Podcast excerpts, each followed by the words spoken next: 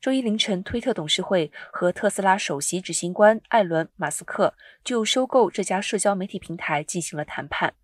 马斯克上周表示，他已经为收购推特锁定了465亿元的融资，资金将来自摩根斯丹利和其他银行。他还承诺自己将提供210亿元的股权融资，这给推特公司董事会就接受谈判施加了压力。据报道，双方最快可能将在周一达成协议。双方正在讨论包括时间表和签署协议后违约费用在内的细节。